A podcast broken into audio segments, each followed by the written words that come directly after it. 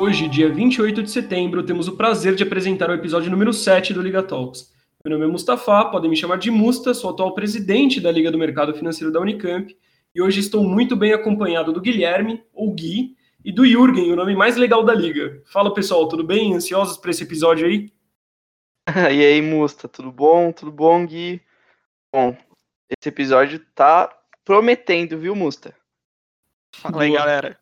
Prazer estar aqui de novo. Vamos que vamos hoje, hein?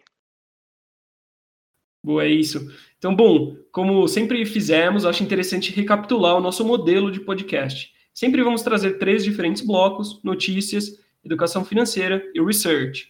E hoje vamos falar sobre alguns assuntos bem legais aí. Primeiro, sobre o Pix, a vanguarda dos sistemas de pagamentos desenvolvido pelo Banco Central. Vamos ter uma aula sobre os diferentes tipos de bancos e instituições financeiras com Jürgen e depois um recorte detalhado sobre o setor de pagamentos. Asset light e tecnologia na bolsa de valores não é algo para se deixar de lado. Mas antes de tudo, antes do nosso primeiro bloco de notícias, por favor, deem uma olhada na semana da Liga no Mercado Financeiro, que estamos promovendo nomes de peso, cursos por apenas R$ 24,90.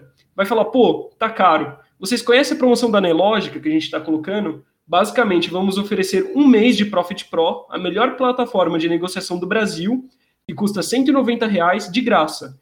Então, a verdade é que quem está participando está ganhando 165 reais e muito conhecimento. Bom, pessoal, acho que a gente pode ir para o bloco de notícias. Bom, agora vamos trazer aqui a primeira notícia do dia. Pix. O que é, como funciona, para que veio? Inclusive, eu acho que é algo que veio tarde, viu? Gui, Jürgen, fala para mim, século 21 e você não consegue transferir dinheiro 10 horas da noite. Ou precisa esperar um dia, o dia da semana, para cair.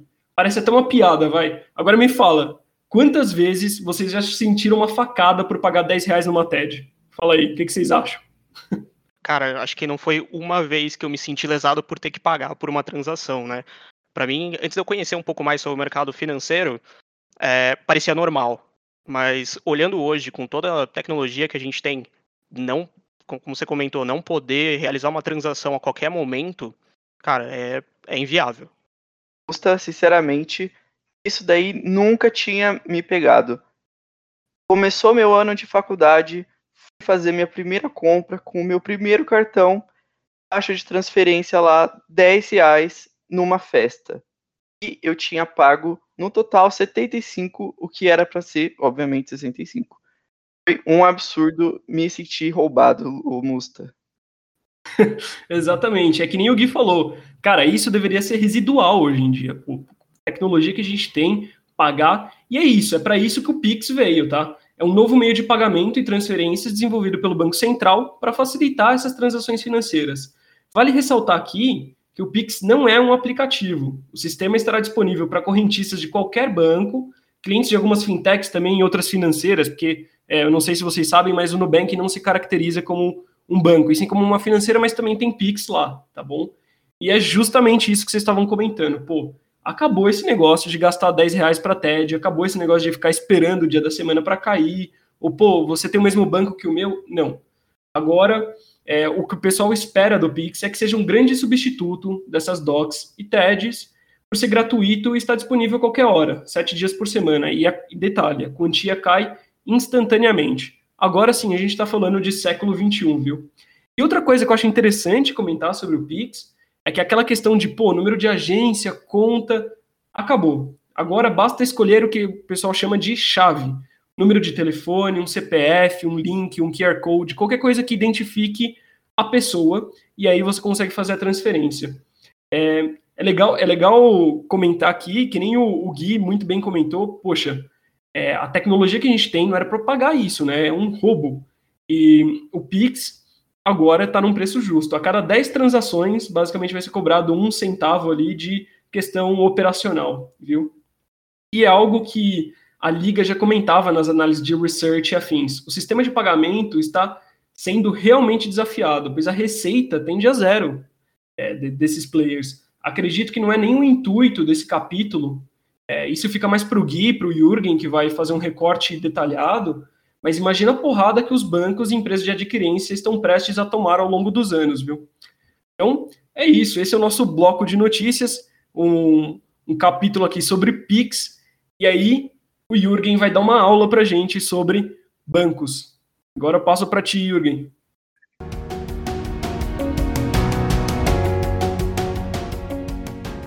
Bom, Mosta, a respeito desse Pix, ele está sendo elaborado pelo Banco Central, como você mesmo já disse, né? E eu queria explicar hoje um pouco mais sobre esse órgão e sobre quais são os tipos de instituições financeiras que ele é responsável.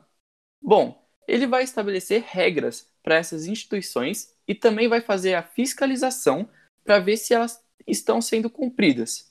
Ele é uma autarquia autônoma, ou seja, nenhum outro órgão público está acima dele. Então ele tem total autonomia para exercer suas funções, que vai incluir, por exemplo, garantir uma estabilidade econômica para o país, pois é ele que realiza a manutenção do poder de compra da moeda nacional e da regulação do sistema financeiro, controlando desse jeito a inflação.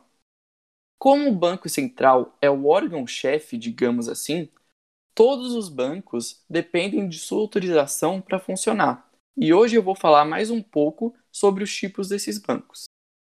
Bom, começando, né, pelos bancos comerciais, eles têm como principal objetivo fornecer todos os recursos para financiar a curto e médio prazo as necessidades tanto do comércio e indústria quanto de pessoas físicas em geral.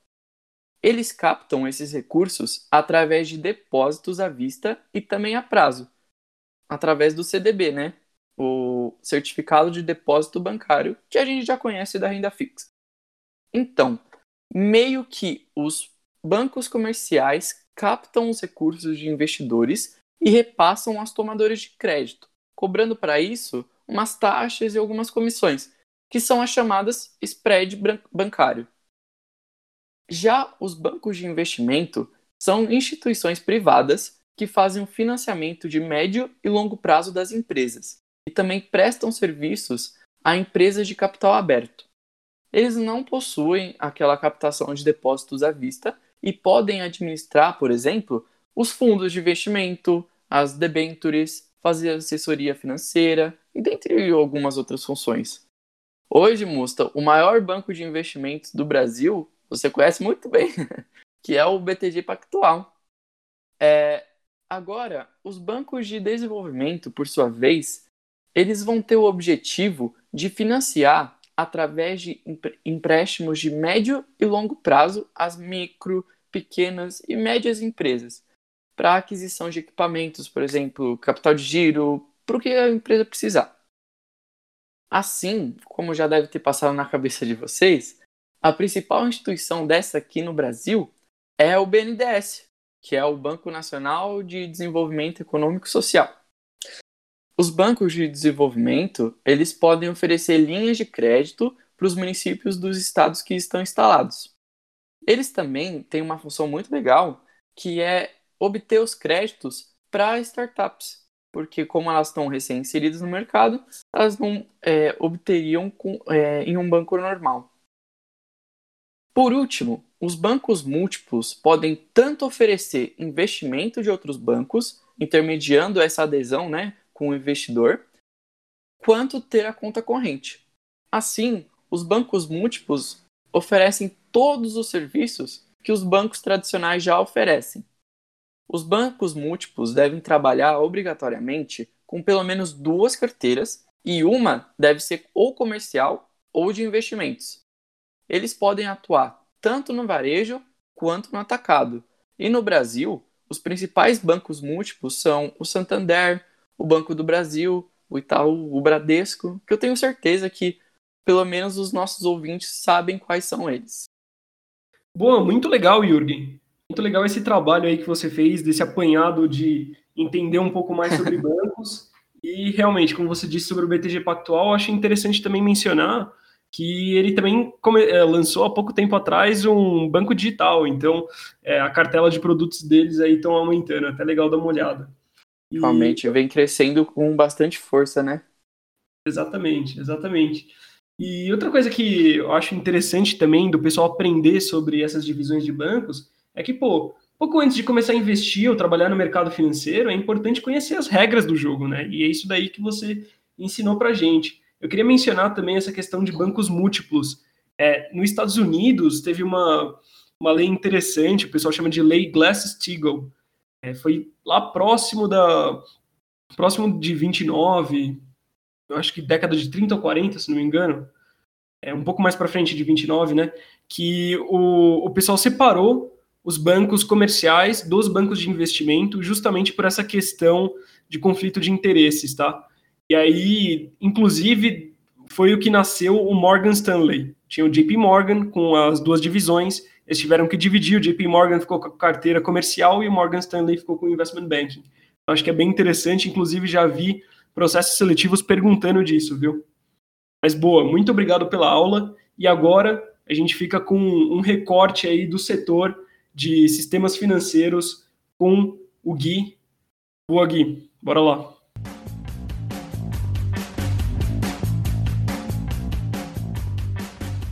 Bora, Augusta. É, eu acho que é legal a gente começar esse bloco de research falando sobre a evolução dos sistemas de pagamento aqui no Brasil e no mundo, né, de uma maneira um pouco mais geral.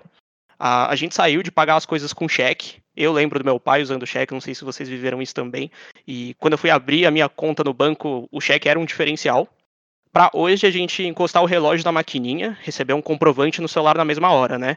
E tudo isso aconteceu, sei lá, uns 10 anos. E esse avanço ele pode ser explicado, no lado financeiro, um pouquinho pelo SPB, para quem não conhece, o Sistema de Pagamento Brasileiro, que nada mais é que uma série de instituições ligadas ao Banco Central que realizam o processamento das operações e que não mudava há quase 20 anos. Né? Ele vai mudar agora com o Pix. E outra parte que explica isso é o boom tecnológico, que está em um crescimento quase exponencial. A gente se espanta hoje em olhar lá para trás e ver que, que a humanidade saiu do primeiro voo de avião e em 70 anos conseguiu colocar o homem para pisar na Lua, só porque a gente ainda não viveu o que está por vir. É, eu acho que é importante falar também que a transformação digital está chegando com força nas instituições financeiras, mesmo nas mais tradicionais. E elas vão trazer um universo de possibilidades que tem uma palavra-chave como objetivo: praticidade. Uma prova disso é o PagSeguro, que hoje é o meio de pagamento digital mais usado no Brasil. Ele tem um market share de 37% nesse mercado de meio de pagamentos é bem grande. A, a fintech Hugo, que ela é a segunda colocada, recebeu um investimento de 120 milhões de reais do Goldman Sachs faz umas duas semanas atrás, provando que quem não se adaptar para esse novo cenário vai ficar para trás. É, em um dos Legatalks passados, que se você ainda não ouviu, corre lá para escutar, a gente teve a oportunidade de conversar com o Diogo Roberti, é, um dos fundadores do PicPay. O PicPay é uma empresa que está crescendo muito nesse cenário da, de praticidade, agilidade e segurança de dados, né, no, nos meios de pagamentos para o consumidor. Uma prova disso é que, nesse período de pandemia, eles chegaram à marca de mais de 20 milhões de clientes, provando que o Pix pode estar indo na direção certa, né, Musta? Exatamente, exatamente. Muito, muito bem mencionado. E sobre essa questão de tendência né, do, dos sistemas de pagamento. Como a gente bem disse, essa questão de taxas, cara, elas são residuais, o custo marginal disso daí é zero, entendeu? É um, por, um, um centavo a cada 10 operações. Mas o que agora essas empresas precisam vender é praticidade, é inteligência, é um pool para o comerciante que for usar. Hein?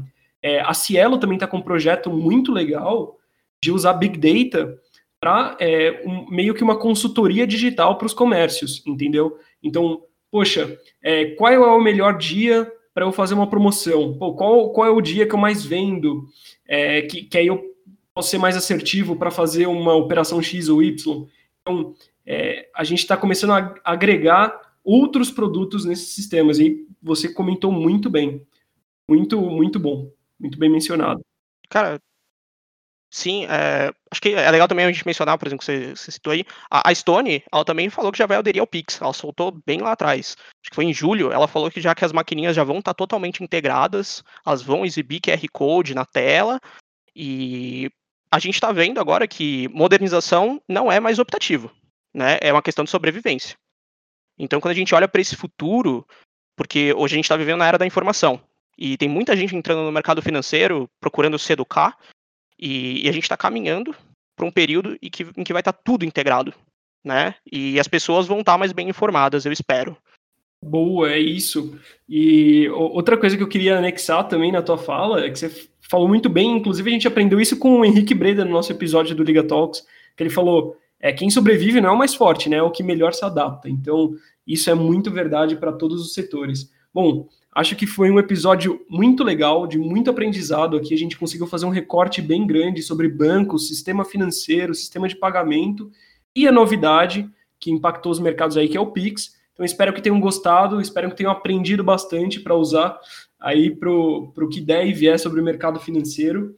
E, bom, é isso. Queria finalizar aqui o episódio com um agradecimento, obrigado por escutar a gente. E, bom, sigam a Liga nas nossas redes sociais, Instagram, Facebook, YouTube, Spotify e outras plataformas que eu sei que vocês escutam o podcast também. Fiquem atentos para as novidades, principalmente para a semana do mercado financeiro, viu? Valeu, Mustar. E cara, não é para fazer propaganda, né? Ainda mais porque a gente está dentro da organização, mas é, essa vai ser a quarta semana do mercado financeiro que eu vou e não podia estar tá mais ansioso. De verdade, o que tá por vir aí, outro nível, de verdade. Realmente, o voa, hashtag Voa Liga nunca foi tão real. é, é, isso aí, brigadão Gui, brigadão Musta por terem me convidado. Foi um, um bate-papo muito proveitoso. Antes de terminar, fiquem com um disclaimer final. As opiniões expressas aqui não representam uma posição da organização, mas sim uma opinião única e exclusivamente pessoal. Toda opinião desenvolvida aqui não é uma recomendação de investimento e representa exclusivamente uma opinião pessoal de todos os ativos e valores mobiliários aqui mencionados. Muito obrigado.